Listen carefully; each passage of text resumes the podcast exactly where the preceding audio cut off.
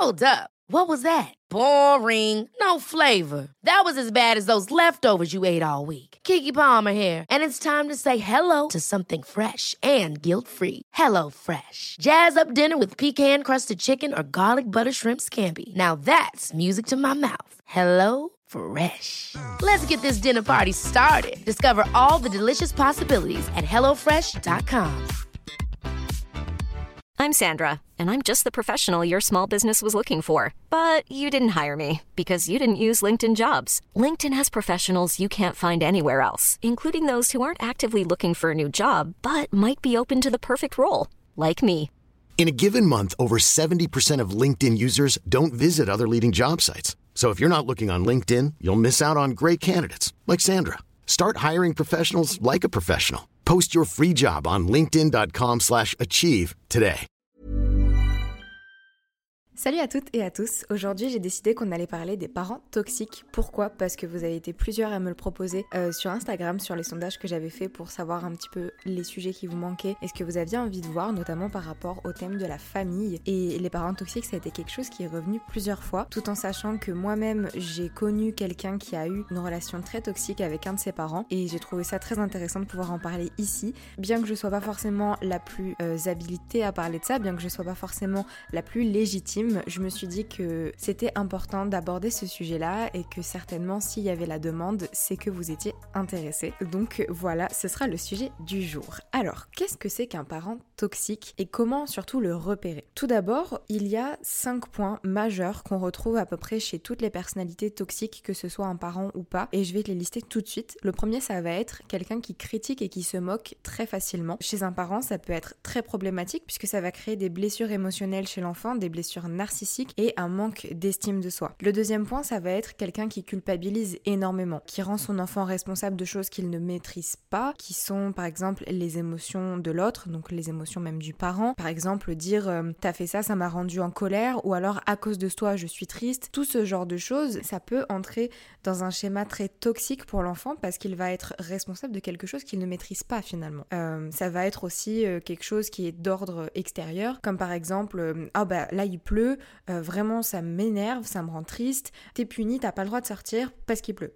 Alors c'est totalement absurde, mais je suis certaine que ça existe et je suis certaine que quelqu'un a déjà entendu ça dans la bouche d'un de ses parents. Ça peut paraître surréaliste, mais ça existe. Et autre chose que l'enfant ne maîtrise pas et qui peut être remis sur ses épaules à cause d'un parent toxique, ça va être tout simplement les choses qui dépassent ses propres compétences ou ses connaissances en tant qu'enfant, euh, des choses qu'il ne maîtrise pas parce qu'il est dans sa condition d'enfant tout simplement et que ce n'est pas un adulte. Il faut noter aussi que pour un enfant, décevoir son parent et savoir qu'on l'a déçu, ça peut vraiment être bien pire qu'une simple punition donc il faut le prendre en compte et il faut faire attention à la manière dont on culpabilise un enfant, dont on lui fait ressentir la déception qu'on éprouve envers son comportement, parce que ça peut être assez difficile à porter pour un enfant qui ne sait pas vraiment quoi faire de cette déception et qui ne sait pas comment arranger les choses. Euh, donc voilà, il faut mesurer la culpabilité qu'on inflige à un enfant, voire même l'éviter complètement, parce que après tout, on est l'adulte et que la culpabilité n'est que dans un camp, celle de l'adulte, puisque l'enfant ne maîtrise pas les choses. Un parent toxique, ça va être un parent qui n'est pas capable d'accueillir l'émotion de son enfant, dans le sens où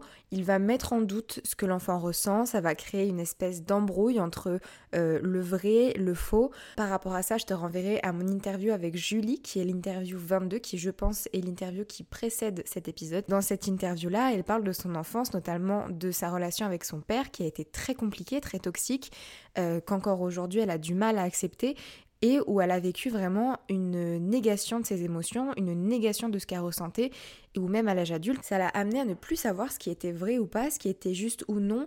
Euh, est-ce que j'ai froid? Est-ce que je suis juste une grosse frileuse? Est-ce que je suis triste? Est-ce que je suis juste une chochotte? Est-ce que j'ai mal? Est-ce que euh, je suis juste une femmelette? Voilà, ça, ça a été des choses qu'elle a pu ressentir et que nombre de personnes ressentent du fait qu'on n'ait pas accueilli euh, les émotions en tant qu'enfant, que le parent n'ait pas légitimisé l'émotion qu'on a ressentie. Et c'est vrai que ça va induire l'enfant à grandir avec une vision totalement erronée de ses émotions et de ce qu'il est capable de ressentir, de ce qui est acceptable de ressentir ou non. Alors l'article internet que j'ai lu pour euh, préparer cet épisode faisait mention d'un exemple que j'ai trouvé un petit peu bancal, mais malgré tout quand même euh, intéressant. Euh, je vais vous le citer. Donc, quand un enfant tombe, certains parents vont s'empresser de dire c'est rien, allez hop, on se lève et puis on retourne jouer, t'as pas mal, c'est rien. Mais selon les personnes qui ont écrit cet article, il faudrait au contraire tenter de comprendre cette émotion et faire en sorte de l'apaiser. Comme dire par exemple, tu as dû te faire mal, mais tu es très courageux, je sais bien que tu préfères continuer à jouer, je suis fière de toi. Voilà, ça, ça va être vraiment le fait de valoriser son enfant, d'accueillir les émotions de reconnaître le fait qu'il a dû se faire mal, mais de minimiser entre guillemets pour éviter que l'émotion se, décuple et que par exemple l'enfant euh, crée une peur de tomber. Voilà, souvent on va dire à quelqu'un non, ne dis pas à ton enfant que c'est grave, euh, évite de lui montrer que tu as eu peur ou alors euh, tout de suite relève-le, frotte la blessure et puis montre que c'est pas grave.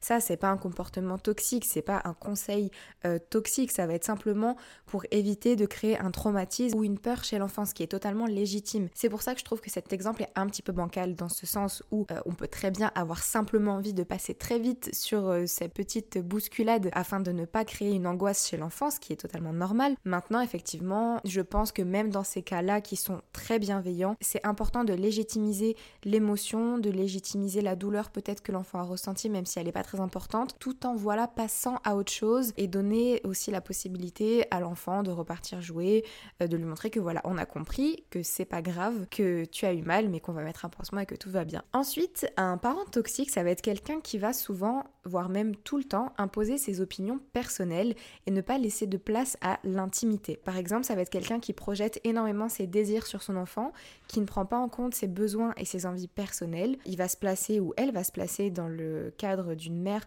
en référence qui est immuable et incontestable pour son enfant. Il ou elle ne va pas non plus hésiter à violer son intimité et à s'en donner même le droit, puisqu'après tout, euh, c'est le parent, c'est l'adulte, euh, il a le droit de tout savoir, il faut qu'il sache tout afin d'éviter des comportements dangereux, etc. Enfin bref, on justifie ça comme on veut, mais en fait, la raison, c'est surtout qu'on a besoin d'avoir un contrôle permanent et qu'on ne fait pas confiance à son enfant. Autre chose qui caractérise les personnalités toxiques, ce sont des personnes qui ne vont jamais s'excuser, que ce soit de la fierté mal placée, de l'orgueil, du manque de courage, parce que personnellement, je trouve que admettre sa faiblesse et se mettre en position de vulnérabilité, c'est une réelle force. Ça ouvre la possibilité pour l'enfant d'être imparfait euh, et ça l'éduque tout simplement émotionnellement. Ça va lui permettre d'être un adulte un petit peu plus épanoui et équilibré. Mais c'est vrai que beaucoup de parents ne s'excusent jamais et considèrent qu'ils n'ont jamais tort. Et pour moi, ça, ben, justement, c'est un tort et c'est même dangereux parce qu'une personne ne peut pas toujours avoir raison. Et bien au contraire, c'est essentiel pour moi d'affirmer quand on a raison, mais d'affirmer aussi quand on a tort pour montrer que la vie c'est une balance constante et que c'est normal de devoir s'excuser, que c'est même très sain. Et pour moi, la construction d'un enfant, l'éducation, ça passe aussi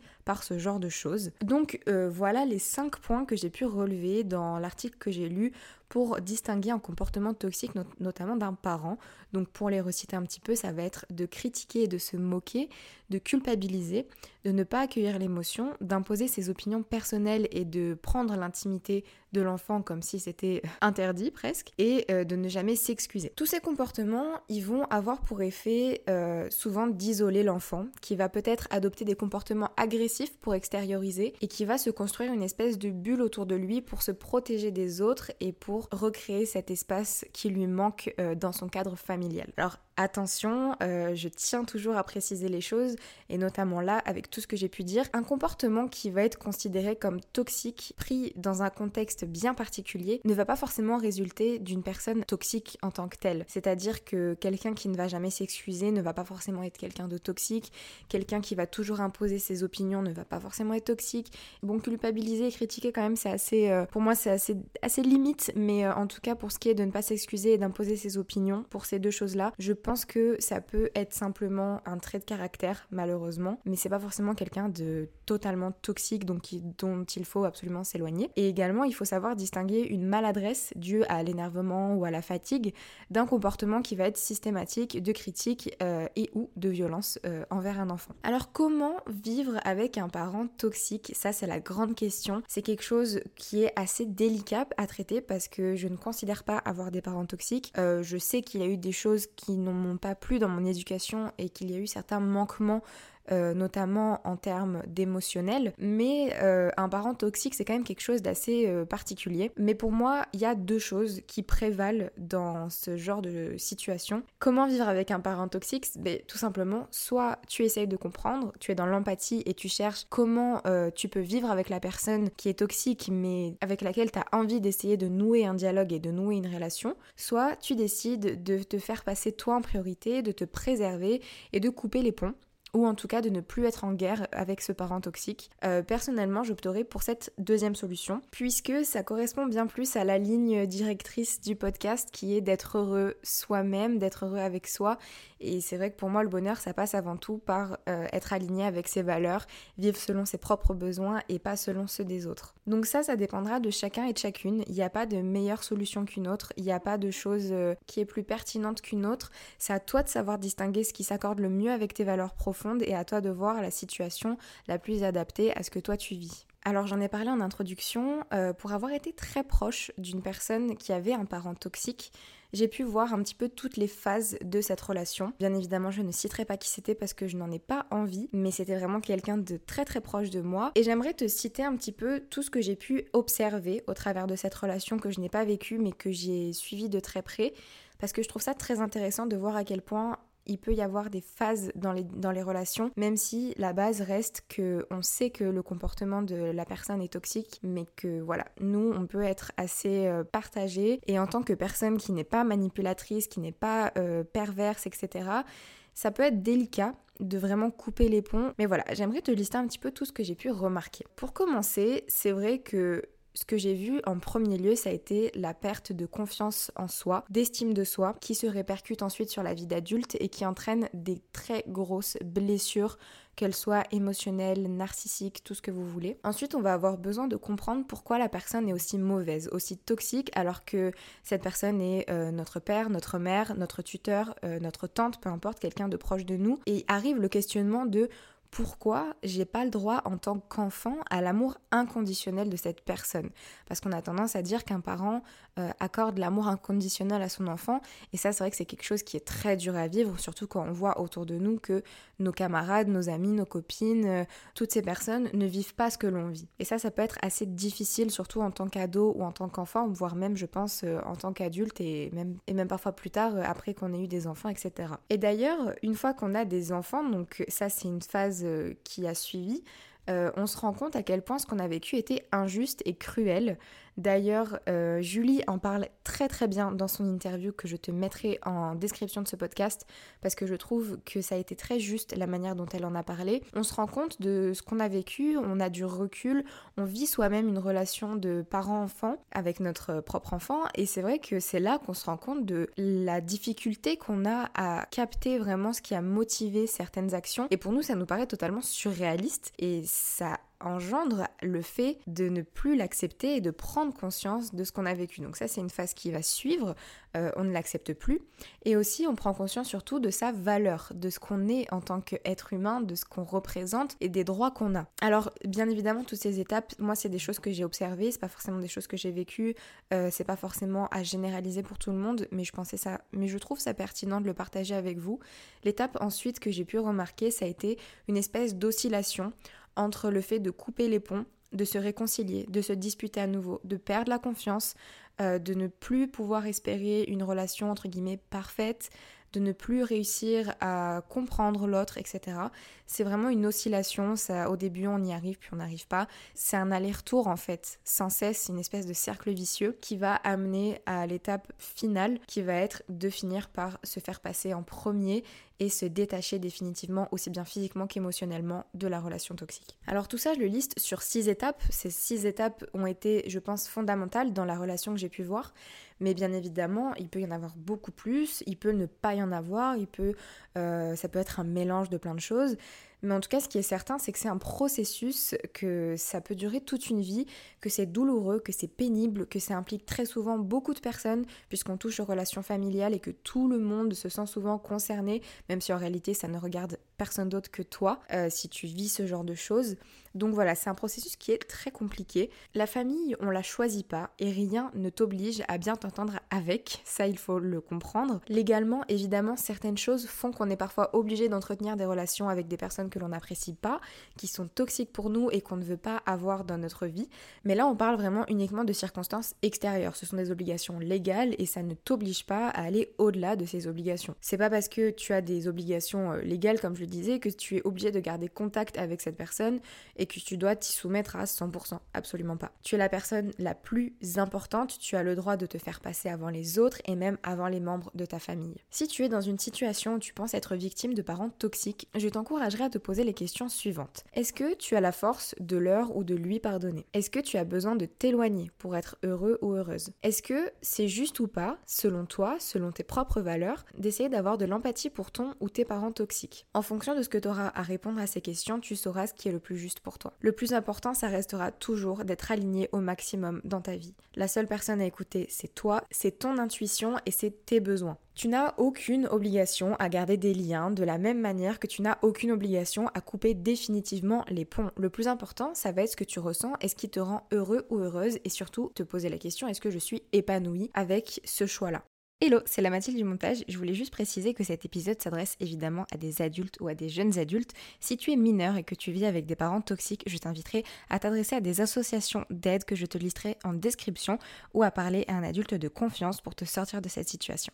Comme j'ai dit juste avant, ça peut être une vraie douleur que de décider de stopper une relation, surtout quand on parle de parents ou de famille, puisque les jugements peuvent aller très vite. On peut avoir beaucoup de mal à assumer ses choix. D'ailleurs, par rapport à ça, je te renverrai à l'épisode 14 qui s'appelle Assumer ses choix face aux autres, qui pourrait peut-être t'aider sur ce point. On peut même s'en vouloir et éprouver de la culpabilité. À noter qu'un parent toxique peut être aussi très bon manipulateur et jouer de ce genre de choses pour récupérer son emprise. On peut avoir des membres de notre famille qui nous mettent la pression parce que eux n'auraient pas ça, parce que la famille c'est ce qu'il y a de plus important, etc. Bref, tout ce genre de choses qu'on peut entendre, mais c'est faux. C'est totalement faux à partir du moment où tu ne le ressens pas comme tel et que pour toi ce n'est pas une réalité qui te parle. Ce n'est pas une chose avec laquelle tu es en accord, avec laquelle tu es aligné, donc tu n'as pas à les écouter. Personne n'a le droit de te forcer à garder des liens si tu ne veux plus en avoir, même si c'est ta mère, ton père ou une personne de ta famille proche de manière générale.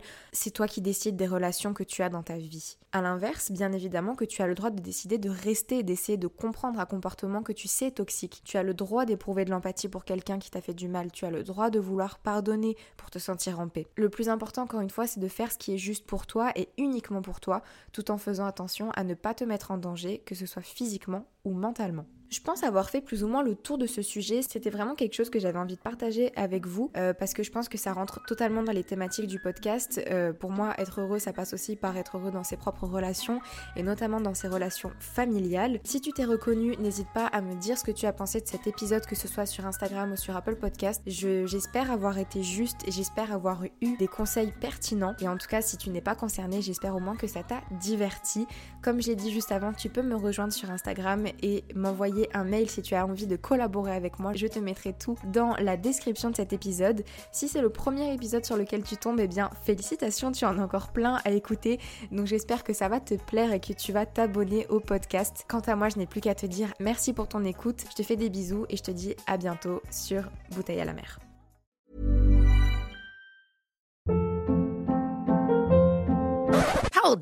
What was that? Boring. No flavor. That was as bad as those leftovers you ate all week. Kiki Palmer here, and it's time to say hello to something fresh and guilt-free. Hello Fresh. Jazz up dinner with pecan-crusted chicken or garlic butter shrimp scampi. Now that's music to my mouth. Hello Fresh. Let's get this dinner party started. Discover all the delicious possibilities at hellofresh.com. Even when we're on a budget, we still deserve nice things. Quince is a place to scoop up stunning high end goods for 50 to 80% less than similar brands. They have buttery soft cashmere sweaters starting at $50, luxurious Italian leather bags, and so much more. Plus, Quince only works with factories that use safe, ethical, and responsible manufacturing. Get the high-end goods you'll love without the high price tag with Quince. Go to quince.com/style for free shipping and 365-day returns. Imagine the softest sheets you've ever felt. Now imagine them getting even softer over time. That's what you'll feel with Bowl and Branch's organic cotton sheets. In a recent customer survey, 96% replied that Bowl and Branch sheets get softer with every wash. Start getting your best night's sleep in these sheets that get softer and softer for years to come. Try their sheets with a 30-night guarantee. Plus, get 15% off your first order at bowlandbranch.com. Code BUTTERY. Exclusions apply. See site for details.